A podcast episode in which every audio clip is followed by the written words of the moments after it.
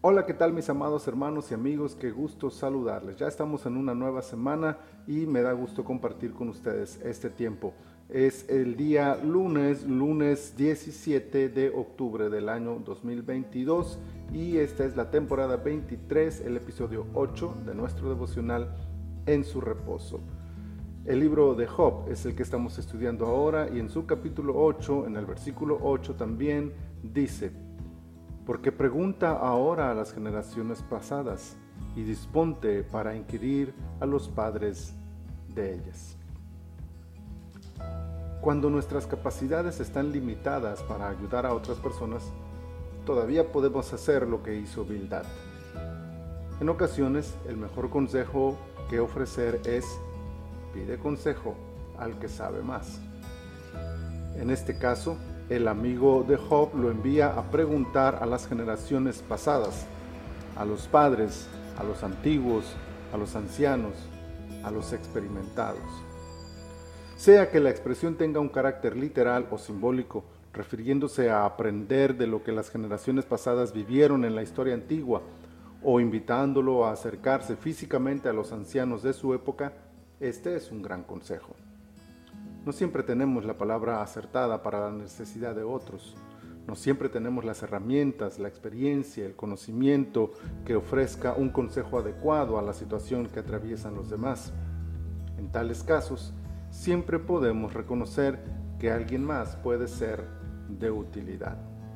Por otro lado, el consejo de Bildad nos hace reflexionar en lo importante que es la experiencia, la sabiduría de los años vividos y la valiosa aportación de un consejo surgido de las canas.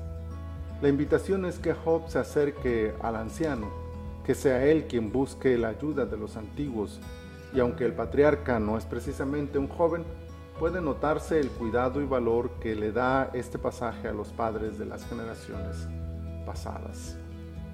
Honrar a quienes nos precedieron, reconociendo el valor de sus vidas, su pasión, su sufrimiento y el aprendizaje que los años les han dejado, es una excelente oportunidad para traer a las nuevas generaciones lecciones de vida que ayuden a evitar sinsabores en el futuro cercano. En resumen, la enseñanza de este pasaje es doble. Aconsejemos lo mejor que podamos, incluso si eso significa aconsejar a otros que busquen un mejor consejo.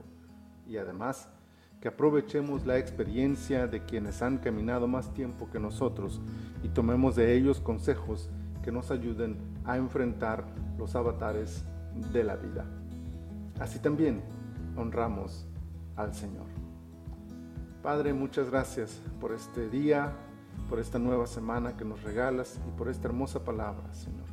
Ayúdanos a tenerla en cuenta, a valorarla, a apreciarla y a honrar a aquellos que han pasado más experiencias que nosotros en esta vida y que pueden aportarnos su sabiduría para mejorar las condiciones de vida de cada uno de nosotros. Que así sea, Señor, que tengamos la disposición y la humildad para buscar consejo, pero también para ofrecerlo de manera adecuada a quien nos lo pida. Señor, muchas gracias. En tus manos estamos este día, en el nombre poderoso de Jesús.